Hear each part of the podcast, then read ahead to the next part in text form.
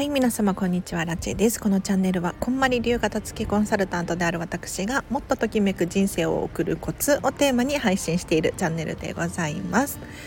ということで本日もお聴きいただきありがとうございます。早速今日のテーマなんですが今日はですねなんとなんとレターいただきました。ありがとうございます。しかもこんまりコンサル見習いの方から来まして嬉しいですね。もうなんなら直接お話ししましょうっていう感じなんですけれどまずはレターでねレクター返しをさせていただこうと思います。でどんな質問が来たのかっていうと片付けの質問ではなくってこんまりコンサルタントとしての活動についてのご質問なのでちょっとねもしかしたらこっち寄りの身内寄りの話になるかもしれないんですが面白いと思うので是非最後までお付き合いいただければなと思います。まずちょっと質問をね読み上げさせていただこうと思います。はめましてこんまりコンサル見習いです。う嬉しい質問です。セミナーで。このセミナーでっていうのは多分こんまりコンサル養成講座のことかな。養成講座で他のメソッドとは混ぜてはいけませんよと教わりました。はい。私自身ミニマリストを目指していてミニマリストの荒地さんはコンサルタントをする時にミニマリスト感は出さずに言っていますか？はいはい。それとコンサルタントとして活動をしていく食べていくのはなかなか難しいのかなと思いましたが苦労されたことコンサルタント活動をしていく秘訣コツなどあれば教えていただきたいです。なるほどね。あまだ続きがある。今の仕事から片付けに転職したいです。おおシングルマザーなので転職に慎重になっています。アドバイスいただければ幸いです。ありがとうございます。なるほどね。まず一つずつ回答していきましょうか。はい。そうなんですよ。あのこんまりコンサルになるためにはまずその養成講座っていういわゆる学校みたいなオンラインのセミナーを受講しなければならないんですよね。でこのセミナーでこんまりメソッドと他のメソッド他のお片付けの方法と混ぜてはいけませんよっていうふうに習うんですよ。例えばどういうことなのかっていうと、えっと、断捨離とこんまりを混ぜるとかあとは整理収納アドバイザーとの資格とこんまりを混ぜるとかそういうことはしないでくださいねっていうふうに言われています。で他にも例えば、えっと、風水だったりとかカラーなんとかとかインインテリアコーディネーターなんとかとかこういうありとあらゆる資格とこんまりメソッドを掛け合わせてお伝えしてはいけないですよっていうふうに教わります。で私自身ミニマリストじゃないですか。でミニマリスト感をこんまりコンサルのレッスンの時に出さないのか出しているのかっていう質問ですよね。はいでもう正解、えっと、答えから言うと本当にその通りでミニマリスト感は出さずにただただこんまり片付けレッスンをさせていただいております。で結局いやなんでこんな方法をとってるのかっていうと私はミニマリストなんだけれど、まあ、ミニマリストっていうのは資格でもないし何て言うのかなあくまで個人的な価値観なんですよね。でアラチェは自分で自称ミニマリストを名乗っているんですけれど他の人から見たらもしかしたら私はミニマリストではない可能性あるじゃないですか。なのであの私はミニマリストです言ってはいるけれど、えーと、こういうふうにしてくださいねとかっていう話は一切しないです。はい、アラの価値観を押し付けないっっていう感じです。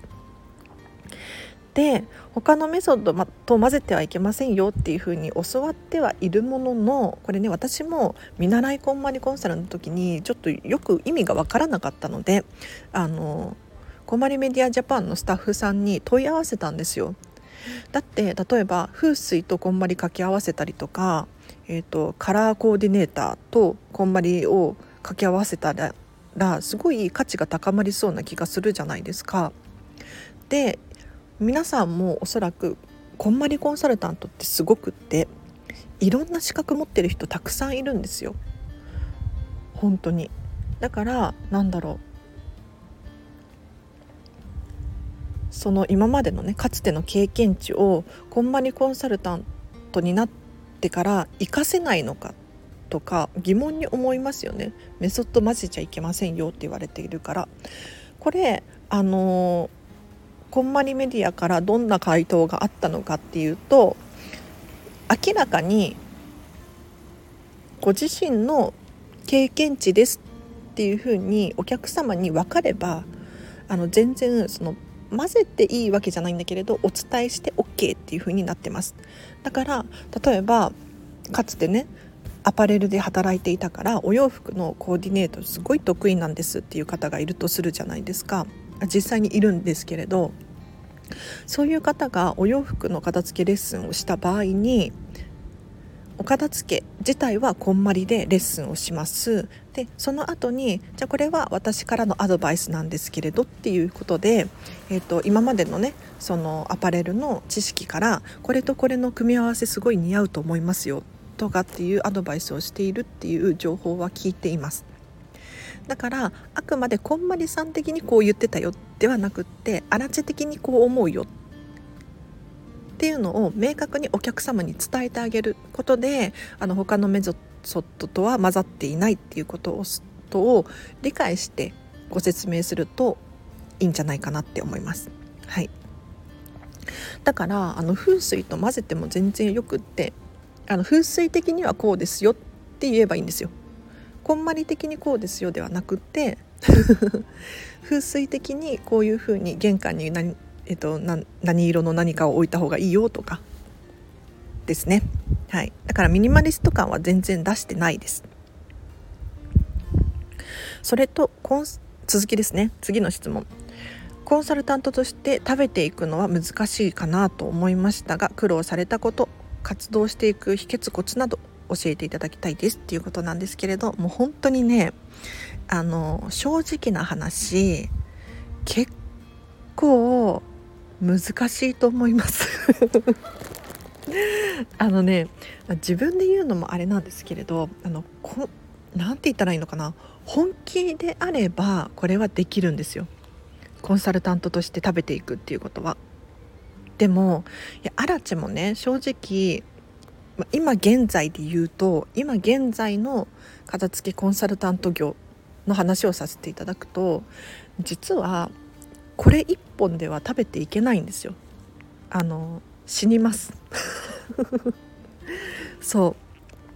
う。だから今ね飲食店で働いていたりとかあとはウェブライターで記事書かせていただいたりとかもういろんなことをすることによって最近はねこのスタンド FM もちょっとずつちょっとずつだけど収入になってきているんですがこれらを組み合わせることによってようやく生きていけているっていう感じです。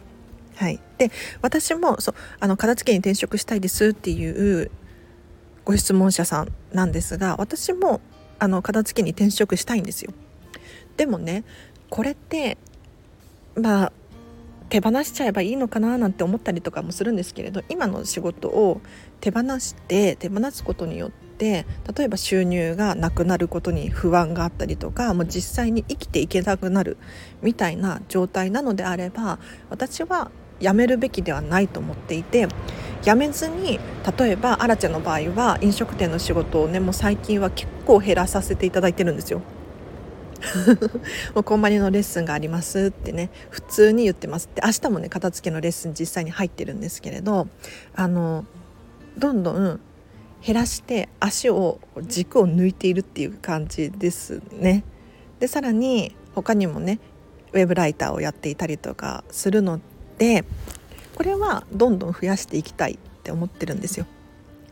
だから何て言ったらいいのかな？これ皆さん安心安心はできないのかもしれないけれどコンサルタントとして活動していくのは本当に難しいです。いやあのねいやアラチェは難しかったっていうのが正しいかな。あのノリに乗ってる人とかポンポンポンって行く人もいるんですけれどでもね安心していただきたいのは今輝いているこんまりコンサルタントの人たちって過去にめちゃめちゃ勉強してたりとか他のコンサルタント業をやられていたりとか自分で事業をされているっていう方多いんですよだからその今までの経験プラスアルファこんまりコンサルタントだったりするのでそれがこううまいこと掛け算で波に乗れるような人が結構います。でもともとゼロから始めると、まあ、私みたいな感じなんですけれどどんなことが起こるかっていうとやっぱりね最初はうまくいかないです。本当に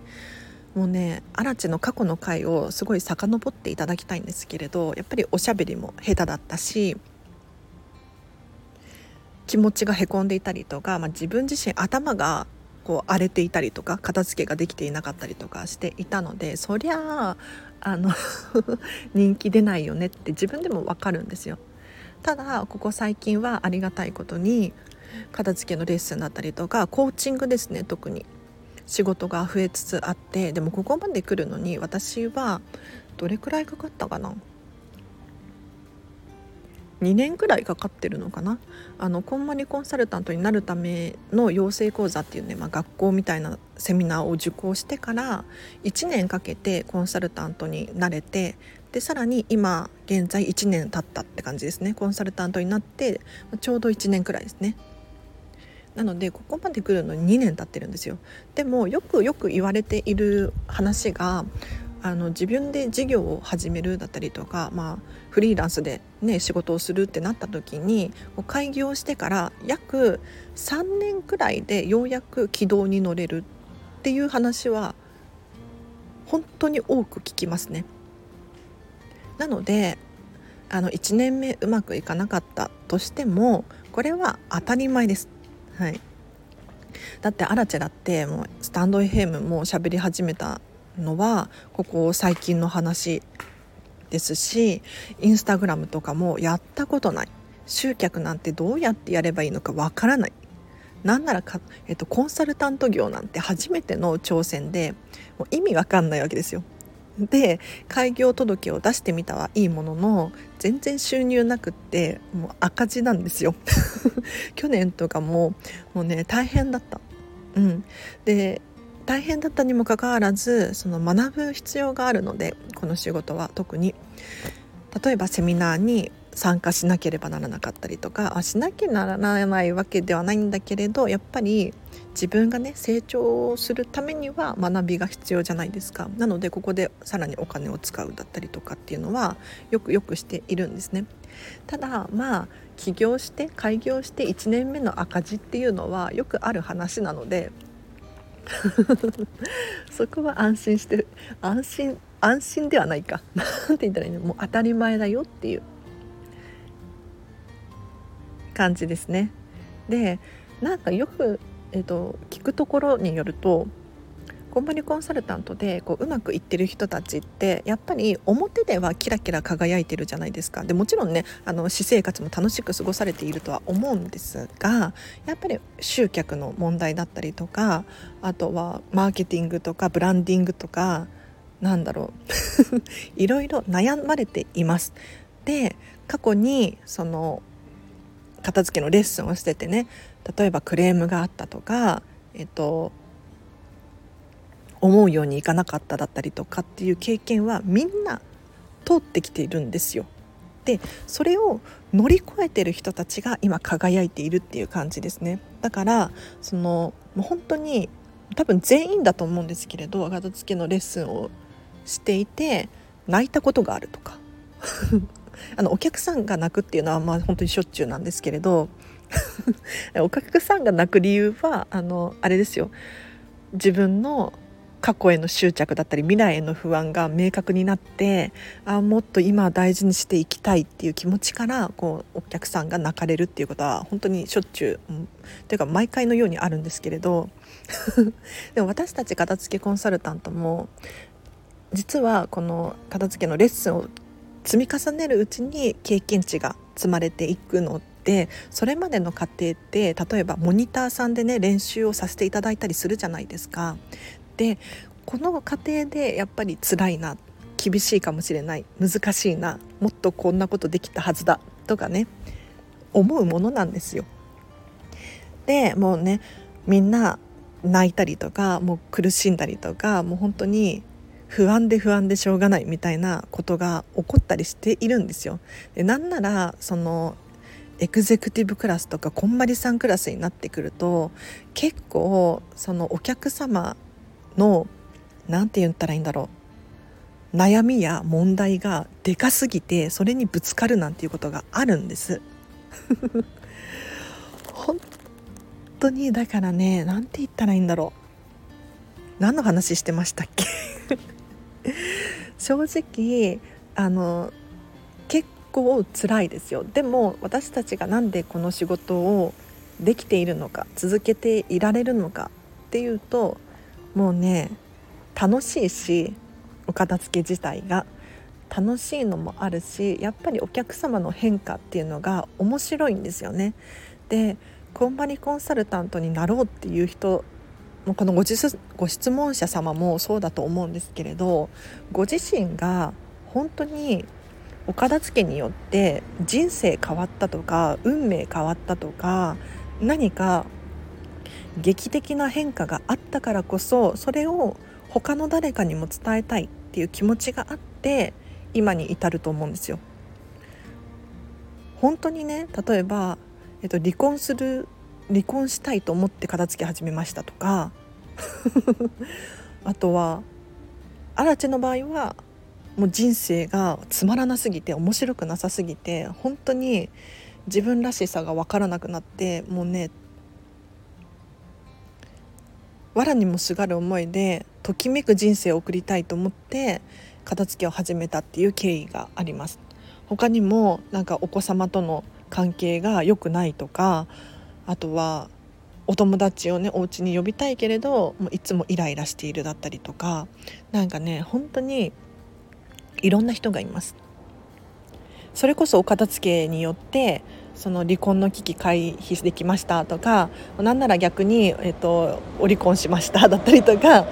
あとはあでもね安心してほしいのは離婚する人の方が少ないらしいですよ。うん、あの離婚の危機から実は脱出しましたみたいな人多いみたいです。はい、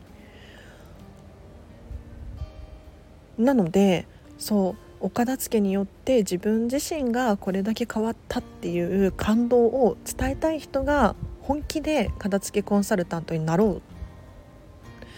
でその人たちが活動をしているからこんまりコンサルタントって輝いているように見えるし楽しそうに働いているように見えると思うし面白いんですよね。はい、だから正直あのご質問者さんが言う通りコンサルタントとして食べていくのは難しいです。私もアラチェもまだあの食べてはいけないレベルですね。これ1本だとまあね生活キツキツにすれば生きていけるのかもしれないんですけれどやっぱり アラチェの問題なんですがあのディズニーシーに行きたいんです。でやっぱりフリーランスだと収入不安定じゃないですか今月はあのこんまりコンサルタントもやっぱりねあの繁忙期とか暇な時とか忙しい時とかいろいろあるあって、うん、だからそのこの時期は忙しいけどこの時期は暇だなっていうのがあるらしいんです。私はねまだ経験してないんであれなんですけれど。そう。だから収入を安定させたいとかっていうのであればもう本当に大人気のコンサルタントになるしかない。ですよね。なかなか難しいです。で活動していくための秘訣コツそうですね続けることだと思います。であのこっちの方法やってみたけどうまくいかなかったなって思ったらもう次に切り替える。で次に切り替えたらもっと成長できるじゃないですか。はいそういうことですね。うん、で辛くて泣きそうな時もあります。正直ね。で苦しくて、うん、どうしたらいいのかわからない時もあります。ただそこで諦めるっていうのも選択のうちの一つ。やっぱり普通にサラリーマンしてた方が楽だわって思う時もありますよ。そりゃね。でもそうじゃなくって片付けを通してときめく人生を送る人を増やしたいっていう気持ちさえあればこの仕事って続けることはできますしあのだいぶ長くなりそうですね。もうちょっと喋ってもいいですか？今をときめくこう片付きコンサルタントの人たちいるじゃないですか。こうトップでね働いてらっしゃる方。あの人たちがやっぱりね目立っちゃうんですよ。やっぱりインスタグラムだったりとか、えーと、見える場所 YouTube だったりとかこまりメディアジャパンの公式ホームページだったりとかから人気のコンサルタントとか活動が多いコンサルタントの人の情報ってどんどん入ってくるからすごいなすごいなって思うじゃないですか。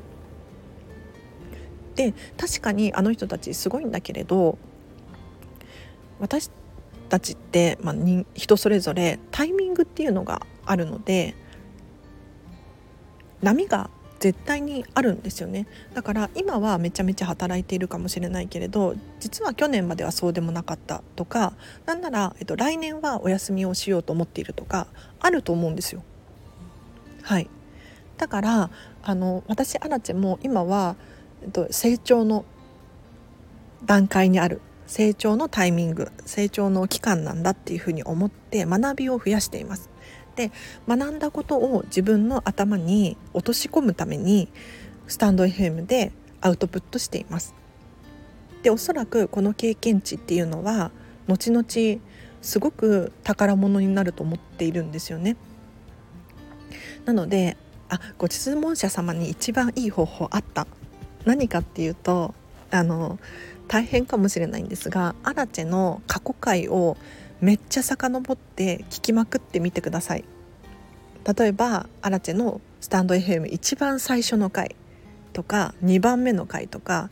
もしまだ聞いてないよっていうのであれば聞いてみてください。全然今と違います。でさらに当時は見習いこんまりコンサルタントで始めたんですよ。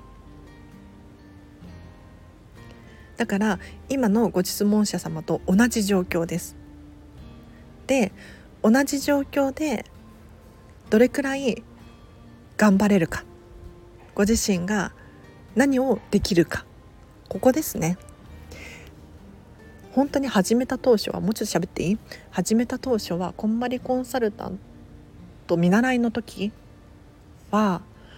私にできることなんて何もないって思ってたんですよ。片付けコンサルタントになりたいのにその実際にはまだ見習いだし経験も浅いしお客さんなんてゼロだしどうしようとか思って。お客さんゼロのとこからモニターを探すって本当に難しくって。で何もできないじゃん私って思ったんですよ。でもねよくよく考えたら何もできないって思い込んでるだけだったんですよね。っていうことに気がつきましてあの片付けの情報を少しでも発信配信しようと思ってスタンド FM を始めましたでそこからなんとねスタンド FM からモニターさんが見つかったりとか、えー、と友達の友達にモニターを頼まれたりとかもちろんね有料ですよそこからどんどん輪が広がっていって今に至るっていう感じですね。でお客様もあのタイミングがあるから今は片付け興味ないかもしれないけれど来年は荒地さんに頼もうと思ってるっていう人いるかもしれないじゃないですか。例えばお子様が本当に小さすぎるだったりとか今は、えー、と仕事を転職したばっかりで忙しいんだけれどお片付け必要だと思っているとかだから本当にね行動と続けることこれが大事です。うん、例えばアラチェが明日片付けコンサルやっぱりしんどいからやめるわってなったら「え明日頼もうと思ってたのに」っていうお客さん現れないじゃないですか。ね来年頼もうと思ってたのにっていう人と巡り会えないんですよね。だから続けるの大切ですよねそうだからそう過去の回をね遡って聞いていただくといいかなと思います。あじゃあ見習いコンサルタントの時の話をしましょうか。でそれで終わりにしよう。30分くらい喋って終わりにします。あと5分ですね。えっ、と私こんまりコンサルタント見習いの時なんですが、まあ、どんな活動をしていたかっていうと本当にね多分変な今でも変なんですけれどだいぶ目立ってましたね。やわかんない。目立、まあ、みんな目立ってる人いるんですけれど、まあ、服装とか髪の色とかも白髪だから目立ってはいるんですが例えばお片付けを利用したクラウドファンディングを立ち上げたりとかしましたよ。でこのクラウドファンディングどうやどんな内容だったかっていうと,、えーと、モニターさん探しています。で1レッスンじゃあ1万円でやりましょう。だったかな。で正式なレッスンは1時間6600円なんですよ。今もう1時間6600円でやらせていただいてるんですね。ただ当時はまだ経験値が浅かったからえっ、ー、と片付けレッスンさせてくれる人募集しますっていうクラウドファンディング立ち上げてアラチェが片付けのレベルアップしたい。でお客様もお片付けが安くできる。お互いウィンウィンだなっっていうことでクラウドファンディング立ち上げました。でこれ2回やったんですよクラファンを。片付けクラファン。で結果どうなったかっていうと確か3万円4万円くらい集まりましたね。でも合計7万円か8万円もいってないと思うんですけれどくらい集まりましたよ。すごくないですか？今思えばすごいですよね。で実際に片付けレッスンをしたりとかあとはこのスタンド FM のスポンサーがついている会があったりとかするんですよ。スタンド FM スポンサーなりませんかっていうクラウドファンディングのリターン出したらそれが一口3,000円くらいだったんですけれどそれも売れたりとかしました。ありがたいですね。今思えばね。でこういうふうに経験を積むんですよ。で他にも、えーと、こんまりコンサルタントになるためにはモニターさんでレッスンしなければならないんですね。でこのモニターさんで経験値をまず積む必要があってで今はどうか分かんないんですけれど私アラチェの時代でもう2年前か。2年前の話で言うと10回レッスンしてください。でうち2人あれ1人卒業させてくださいか。1人卒業させる必要があってで10回合計でレッスンをしなければならない。でさらに2人以上にレッスンをしてくださいねっていう指定があったかなって思うんですよ。だから